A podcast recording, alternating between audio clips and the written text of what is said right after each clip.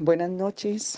Eh, la pastora Flor de Trujillo les habla de la Iglesia Ministerio y Restauración Puertas de Sion y continuamos con nuestro tema de oración contra la depresión, cómo salir de este flagelo, de este estado. Quiero leer este versículo de la palabra que dice en Romanos 15, 13.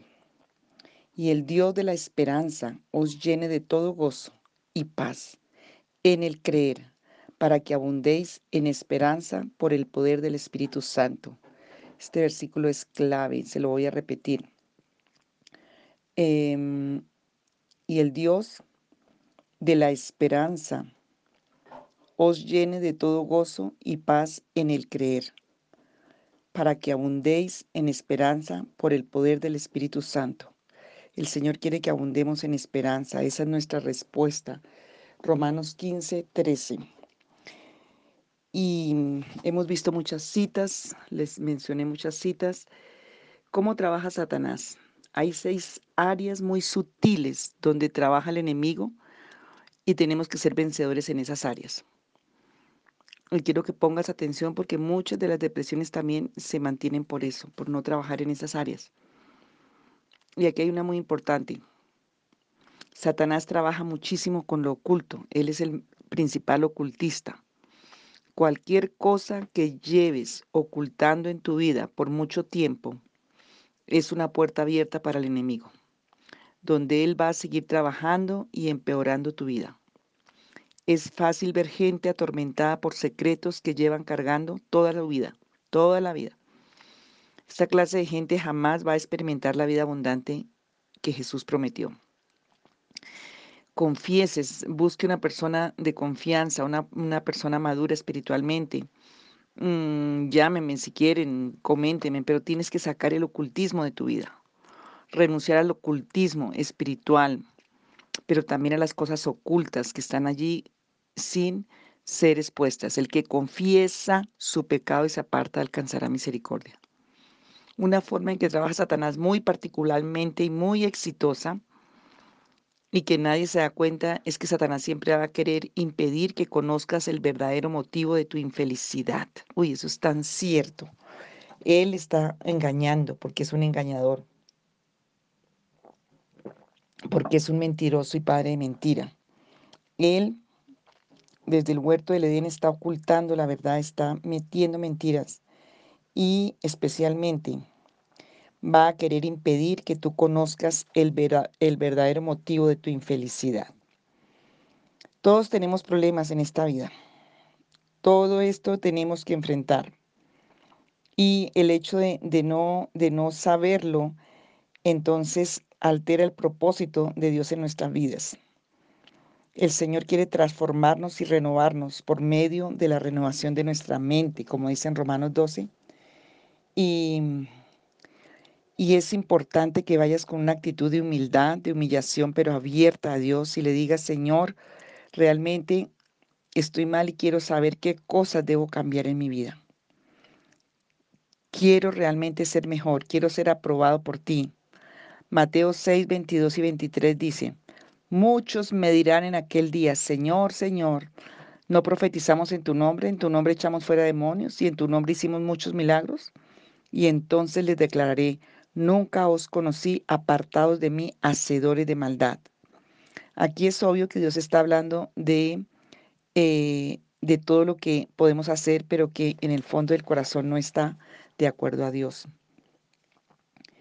Mm, tenemos que hacer esta lucha espiritual, tenemos que decretar la palabra de Dios, tenemos que estar examinándonos con la palabra de Dios. Mm, y buscando la presencia de Dios. Dice Mate, Salmo 18, 28. Señor, enciende mi lámpara, mi Dios alumbrará mis tinieblas. Tienes que acercarse a la luz, a la presencia del Señor para que Él alumbre tus tinieblas. Todos tenemos tinieblas y hay cosas que no conocemos ni de nosotros mismos y, y están allí y entonces tenemos que ir al Señor para que el Señor las revele. Tenemos que tener un espíritu quebrantado, humillado delante de Dios, en humildad, en humillación, todo el tiempo, todo el tiempo y preguntarle al Señor, ¿estoy haciendo bien las cosas? Señor, guíame, Señor, oriéntame, háblame, porque mi mente es tan limitada. Muéstrame lo que está mal en mí, porque sin ti nada puedo hacer. Cámbiame, transfórmame, renuévame en mi entendimiento. Dice la palabra que el Señor nos transforma por medio de la convicción de pecado, por medio de la renovación de nuestro entendimiento, porque el Señor lo hace. El enemigo siempre está tratando de que te enfoques en tus circunstancias. Otro punto, el enemigo quiere meterte en tus circunstancias y hacerte ver que eres víctima de tus circunstancias y que tu vida depende de tus circunstancias, del mundo natural. Y entonces, siempre que Él te está tratando de meter allí, tú debes que cambiar ese enfoque y esa actitud, porque Satanás ahí ha tenido mucho éxito aún en los cristianos, y tú tienes que mirar lo que tú eres en Cristo y en el mundo sobrenatural de Dios.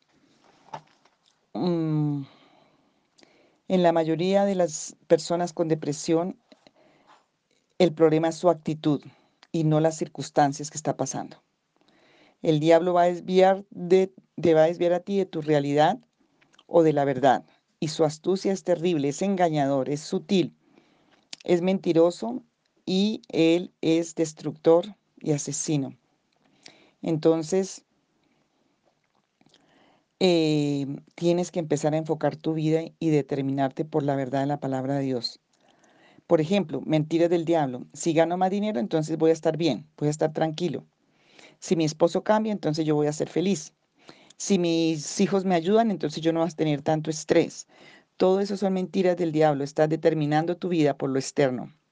Todo depende de las circunstancias que me rodean. Entonces yo soy el producto de mis circunstancias que no puedo cambiar y ahí ese espíritu va a estar listo a entrar.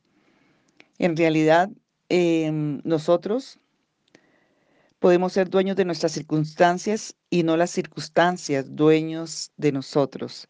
Ojo, tú tienes que estar sobre las circunstancias porque eres un hijo de Dios y sacar toda idolatría de tu corazón. Tú le estás dando el poder a las circunstancias para que gobiernen tu vida y detrás de las circunstancias está el príncipe de este mundo que se llama Satanás. Entonces tú tienes que empezar a entender la verdad. ¿Cuál es la circunstancia que me agobia? Haga ese análisis es una circunstancia familiar o de trabajo, un aspecto legal, deudas, matrimonio, soledad, em, con mis hijos, amargura, dolores, resentimientos del pasado, no poder perdonar, y todo eso te ha engañado. Y revisa, pide al Espíritu Santo que traiga la verdad. ¿Cuál es la situación que paraliza tu vida espiritual? Porque ahí seguramente hay una idolatría, ahí seguramente hay una atadura, ahí seguramente hay una obra de oscuridad y tienes que renunciar. Salmo 27.3 dice, aunque un ejército acampe contra mí, no temerá mi corazón. Aunque contra mí se levante guerra, yo estaré confiado, porque yo confío en el Señor. Todo lo que se levanta contra mí, toda oposición, todo obstáculo, toda maldad, ¿cuál es la actitud correcta? Yo estaré confiado. Pase lo que pase, creeré que mi Señor me ayudará y nunca llegará tarde. La actitud tiene que ser la correcta. La actitud de, de, de mirar la verdad de la palabra y determinarte por ella. Habacuc 3, 17 y 18 es una palabra muy importante. Dice, aunque la higuera no dé, no de frutos o no de renuevos, ni hayas fruto ni haya fruto en las vides, aunque falle la cosecha del olivo y los campos no produzcan alimento, aunque en el aprisco no hayan ovejas, ni ganado alguno en los establos, aunque así yo me aún así yo me regocijaré en el Señor y me alegraré en Dios mi libertador. Acuérdense que Dios prueba nuestro corazón también. Y aquí es una, una oración que tuvo que hacer Abacú después de pasar una crisis de depresión, una crisis de reclamación. Todos los síntomas de crisis los pasó Abacú hasta que llega a esta conclusión. Mi vida tiene que estar determinada porque el justo por la fe vivirá en tiempos de crisis y porque Dios tiene todo bajo control y él pudo llegar a esta situación y orar de corazón, aunque la higuera, que era la, la, la base de la economía, aunque no haya fruto en las vides, no haya cosechas, aunque los campos no produzcan, aunque el aprisco no hayan ovejas, aunque no haya nada, yo me regocijaré en el Señor y me alegraré en Dios mi libertador. ¿En qué te regocijas tú y en qué te alegras tú? La escasez, cuando ya está faltando el alimento, el sustento, la palabra de Dios dice que Él es nuestro proveedor. Entonces mi actitud con todo me alegraré en Dios mi libertador. Y esa es una actitud que tiene que estar dándole la gloria a Dios, las gracias al Señor, adorándole, recuperando el gozo y la libertad, la alegría, porque el Señor nunca llega tarde. Él prueba nuestra confianza en Él, nuestro amor hacia Él. Acuérdese, permanece la fe, la esperanza y el amor. ¿Cómo está tu amor hacia el Señor? Y yo he sido confrontada por esa palabra porque dice que mira dónde has caído y has faltado al primer amor y arrepiéntete y nos toca arrepentirnos de haber a que nos falte el primer amor con Dios, que nos hayamos amado a otras cosas más que al Señor. La mayoría de las veces no pasamos esta prueba y terminamos incrédulos y llenos de agobio y llenos de, de ansiedad, de angustia y de congoja. Y eso se llama depresión. Eh, otro aspecto donde Satanás trabaja mucho en lo oculto es entretenerte con aflicciones, problemas, preocupaciones y afanes. Impedir que la palabra llegue a tu corazón, impedir que la semilla llegue a tu corazón, porque allí va a llevar fruto. Entonces trae una cantidad de distractores, aflicciones, problemas, preocupaciones, afanes, enfoques para que nunca llegues a la meta que Dios preparó para ti. Su fin, el fin de Satanás es que siempre estés agotada, agotado. A Él no le conviene que tú tengas sueños, esperanzas, metas, porque si los alcanzas, eres un vencedor ya por decreto de Dios. Y de alguna manera vamos a querer eso. Y Él entonces viene a entretenernos, a desviarnos por el camino para em, desviar y que nos olvidemos aún del propósito que Dios tiene para nosotros. El Salmo 16, 5 dice, tú sustentas mi suerte. El Señor está para sustentar no solo nuestra suerte, nuestra suerte es una cosita muy chiquita, nuestra bendición, el decreto, la palabra que Él ha determinado para nosotros en bendición. Dice Jeremías 29, 11, tú tienes pensamientos de paz, de bien para mí, para darme el fin que espero. El Señor los tiene. Satanás va a hacer todo lo que sea para no dejarte verlos, para que tú te rindas, para que no lo veas así. Dice también, de toda manera, tú tienes pensamientos de paz para mí, para darme el fin que espero. Jeremías 29, 11. Entonces el Señor quiere que nosotros descansemos en Él, le creamos a Él. El problema es la fe y nosotros necesitamos creer porque si no creemos, la fe es la que vence al mundo. Otro aspecto importante es que tenemos que tener responsabilidad de nuestro carácter, nuestras conductas, nuestras palabras, porque queda fácil muchas veces echarle toda la culpa al diablo y no ser responsable. Eh, y ese, ese estribillo de estoy bajo ataque y no reconocer que lo que tienes que hacer es un cambio de carácter, que si estás en conflictos todo el tiempo tienes que dejar la amargura, la cantaleta, la, la envidia, el celo, no cosechar lo que estás sembrando, malo. Mm, y eso es algo que el enemigo también usa como un distractor para que nosotros no nos responsabilicemos de los actos en que sí tenemos responsabilidad y en que sí tenemos que escoger de acuerdo a lo que el Señor nos está diciendo. Entonces, tenemos que enfrentar la responsabilidad también. Porque esa parte de, no hacerlo va a traer muchas consecuencias en nuestro ánimo. Em, bueno, la mayoría de las cosas malas que nos ocurren es por consecuencia de nuestros errores, porque hay una ley de siembra y de cosecha. Mm, por ejemplo, me endeudé sin pedirle dirección a Dios y ahora estoy bajo ataque. No, te endeudaste y fue un error y puede ser un error, una equivocación en pecado y tienes que ir a reconocer, arrepentirte, a renunciar a esos beneficios para ser libre. Esa excusa estoy bajo, ataque cuando ha sido una responsabilidad, te tienen un engaño y eso va a traer depresión. Entonces, no estás bajo ataque, sino que sabe, no sabes manejar financieramente tu dinero y tienes que ir a consultar con Dios para tomar decisiones para que Él te enseñe a hacerlo. Por ejemplo, mis hijos son todos rebeldes por causa del diablo. No, es que yo he criado hijos y si no lo he hecho bien, entonces tengo que arrepentirme. Mm, y tenemos que enfrentarnos también a hacer evaluaciones. Bueno, ¿qué es lo que le molesta a nuestros hijos de nosotros? A veces no nos damos cuenta de las cantaletas, la ira, la amargura, la máscara religiosa que muchas veces ponemos. Y eso es lo que tenemos que cambiar.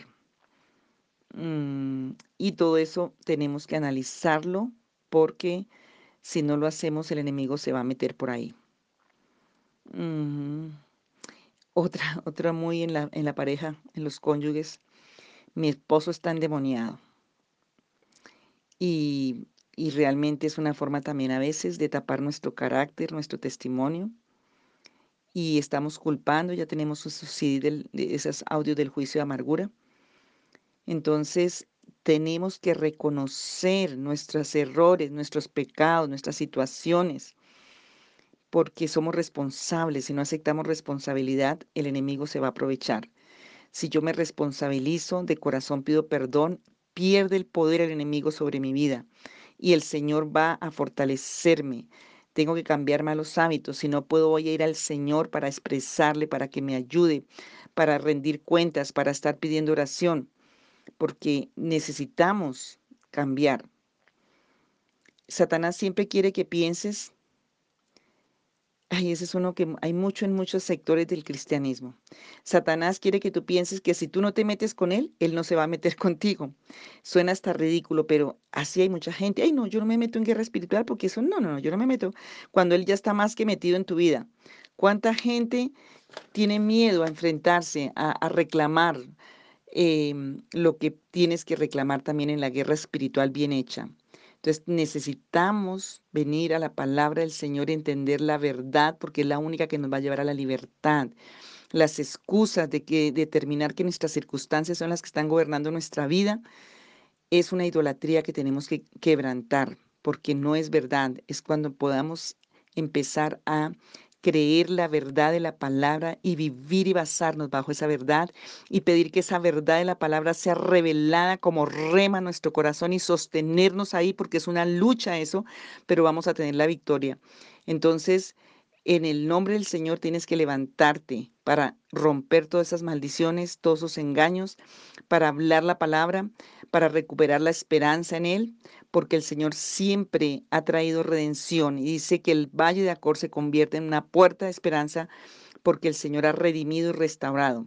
Entonces tenemos que estar nosotros para no creer las mentiras del diablo, sino para levantarnos a creer la verdad de Jesucristo. Y otra muy, muy grave que Satanás hace es que te quiere que tú te concentres en el placer y no en las consecuencias del placer.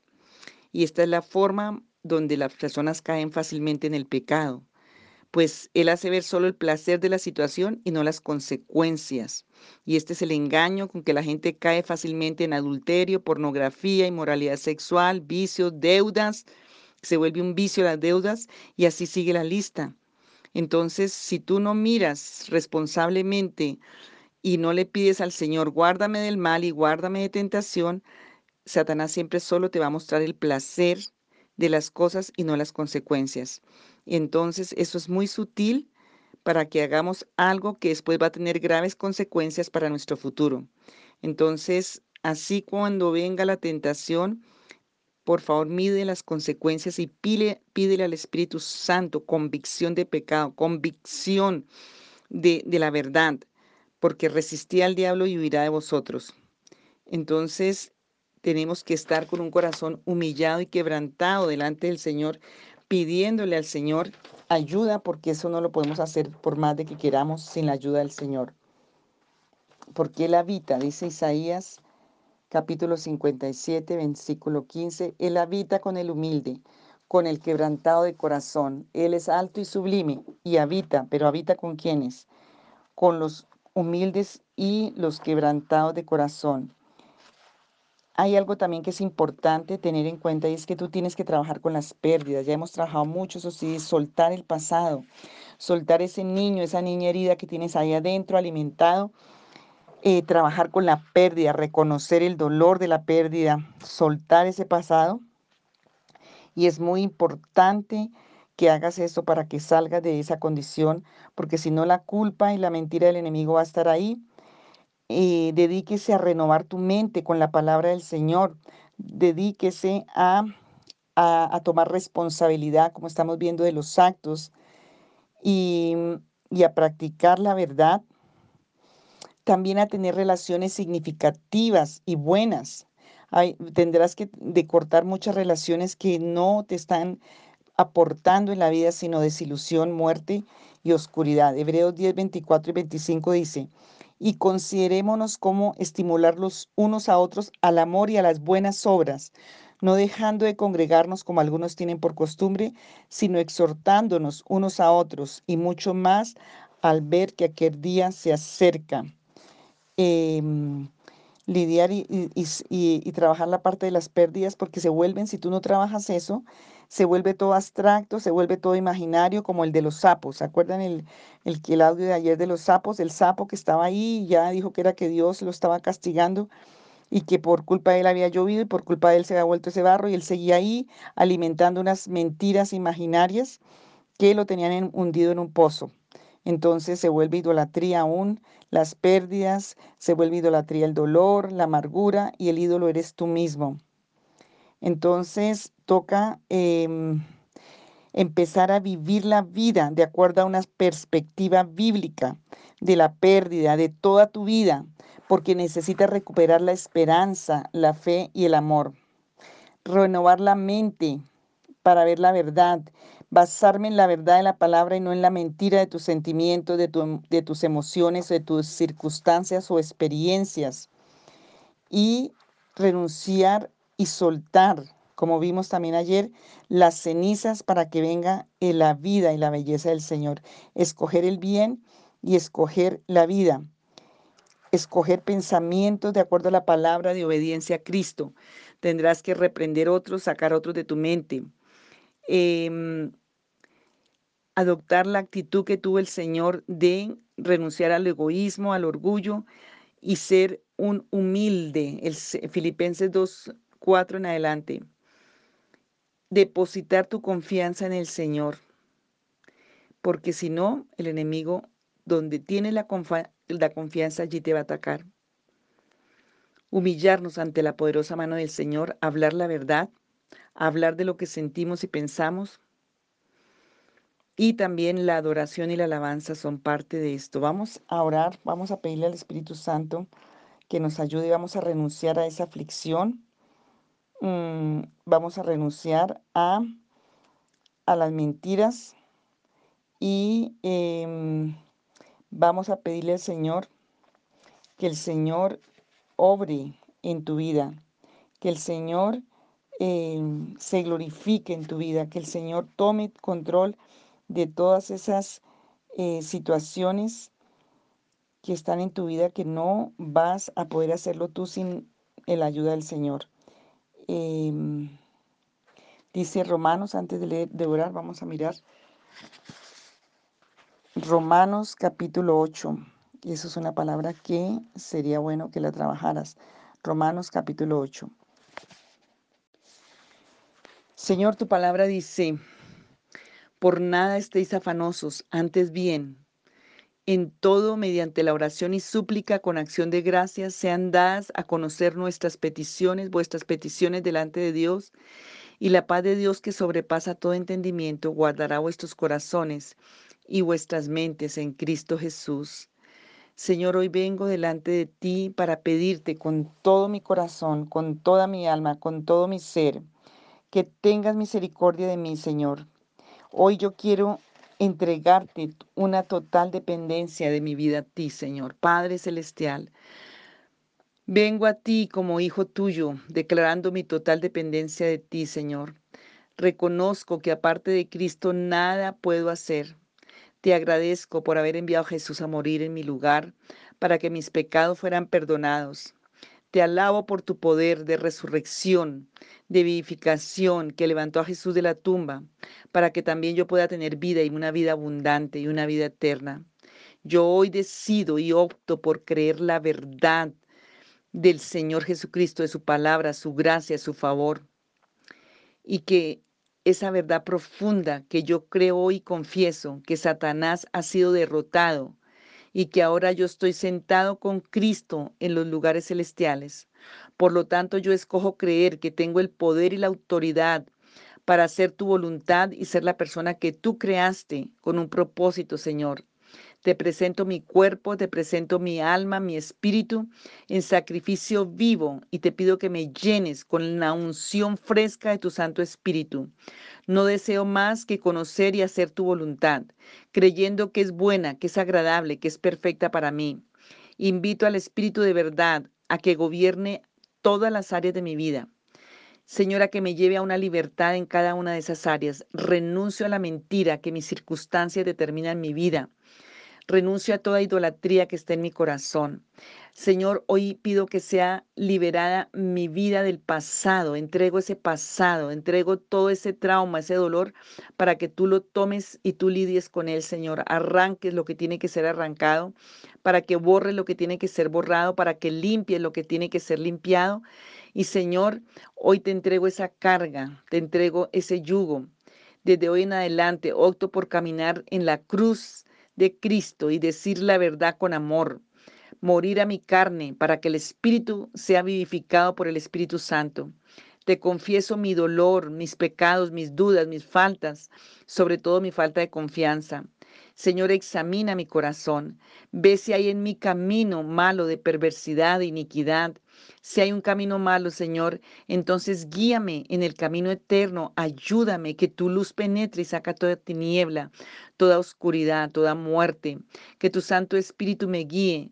Señor, y lo oro en el precioso nombre de Jesucristo. Dile, Señor, yo quiero tener una intimidad contigo más estrecha cada día. Quiero acercarme a la luz, a la verdad y a tu amor. Hoy te entrego, Señor, porque tú dijiste, venid a mí todos los que estáis trabajados, cansados, afligidos, los que estáis bajo yugos, que yo os haré descansar. Pero aprended de mí que soy manso y humilde de corazón para que tu alma tenga descanso. Dile, Señor, enséñame a andar manso y humilde de corazón. Dame esa paz que sobrepasa todo entendimiento. Echo sobre ti mi carga, porque tú me sustentas. Hoy renuncio a la mentira y hoy acepto la verdad. Señor, ayúdame en este proceso. Hoy tomo de la vida, dame espíritu de gozo, porque viniste a ordenar que a los afligidos se les dé gloria en lugar de ceniza, óleo de gozo en lugar de luto, manto de alegría en lugar de un espíritu angustiado y triste. Hoy renuncio a todo manto de tristeza, hoy renuncio a todo yugo de, de mm, de temor, a todo yugo de oscuridad y de tinieblas, de opresión y de muerte. Hoy acepto, Señor, la orden de Dios. Vino a ordenar y es una orden que sale del cielo, del trono de Dios, de jubileo del Señor, de bendición, de gracia y de favor. Que caigan las cenizas y yo me levanto porque tú me has hecho salir del pozo de la desesperación y del lodo cenagoso, porque pones mis pies sobre peña y enderezas mis pasos porque he de ver la bondad de Jehová en la tierra de los vivientes, porque Jesús es mi luz y mi salvación, de quien temeré. Hoy me levanto, hoy salgo de todo encierro, porque la vida es hacia arriba, Señor. Y Padre, yo me levanto para proclamar vida, para profetizar vida, para obedecer tu palabra, para vivir de acuerdo a tu palabra, para no vivir por el sentimiento, sino por tu verdad y tu palabra. Señor, gracias porque eres victorioso, porque tú venciste y esa victoria la compartiste con nosotros porque, Señor, tú eres mi victoria y hoy yo respiro y recibo, Señor, hálito de vida, esperanza de vida, Señor. Hoy en el nombre de Jesús, tu bendición. Hoy, Señor, que tu Santo Espíritu llene de ese calor de tu amor, de tu paz, de tu verdad. Hoy recibo amor, recibo esperanza, recibo la fe, Señor, que viene por el oír tu palabra. Señor, trae rema a mi vida, trae palabras reveladas, Señor, en mis circunstancias. Revélame en la forma que tú quieres y que sabes que yo puedo entender y para tu gloria. Y hoy, Señor, declaro adoración. Hoy te adoro y te exalto. Y hoy bendigo tu nombre, Señor, y te doy gracias por la libertad. Proclamo y profetizo libertad y liberación a mi vida a mi alma, a mi espíritu y a mi cuerpo por la obra redentora de Jesucristo en la cruz del Calvario. Profetizo vida y le digo al espíritu que sople los cuatro vientos sobre mi vida, sobre mi casa, sobre mi familia, sobre Señor la iglesia, sobre esta nación, en el nombre de Jesucristo, porque tú eres bueno y para siempre es tu misericordia. Amén.